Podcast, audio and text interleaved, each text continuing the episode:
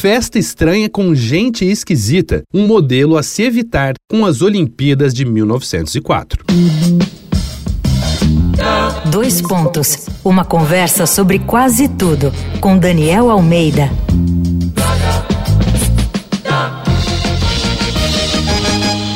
A terceira edição dos Jogos na Era Moderna podia entrar para o esquecimento, mas sorte que não entrou, na verdade. As Olimpíadas de St. Louis, de 1904, foi a mais bizarra da história e olha que eu não vou conseguir falar metade do que rolou. Para começar, era para ter sido em Chicago, uma cidade com infraestrutura muito melhor.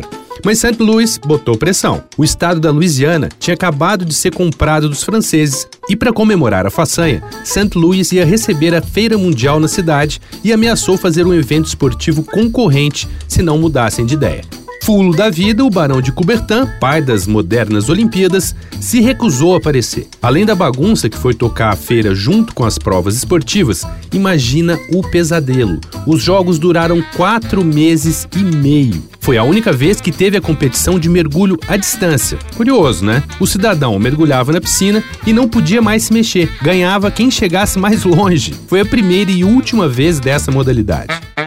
Teve a Maratona dos Trapalhões também. Depois de mais de três horas de prova, eis que o nova-iorquino Fred Lors, sorridente e garboso, aparece e cruza a linha de chegada. Mas quando ia receber a medalha dourada, caguetaram o farsante. Lors correu 14 quilômetros, depois pegou uma carona e fez o restante do percurso de carro. Ele alegou que foi brincadeira, mas foi banido do esporte. Mas, como para os Jogos de 1904 Miséria Pouca é Bobagem, teve um evento chamado de Dias Antropológicos. A ideia de gênio foi reunir índios, muçulmanos, pigmeus e outros povos ridicularizados na época para que eles competissem em, entre aspas, esportes de branco e virassem motivo de piada para a plateia. Pelo menos, anos depois, o Comitê Olímpico Internacional se desculpou e reconheceu como foram racistas e xenófobos nessa ocasião. Ah, mas foi tudo um fiasco? Não, em St. Louis foram entregues pela primeira vez as medalhas de ouro, prata e bronze.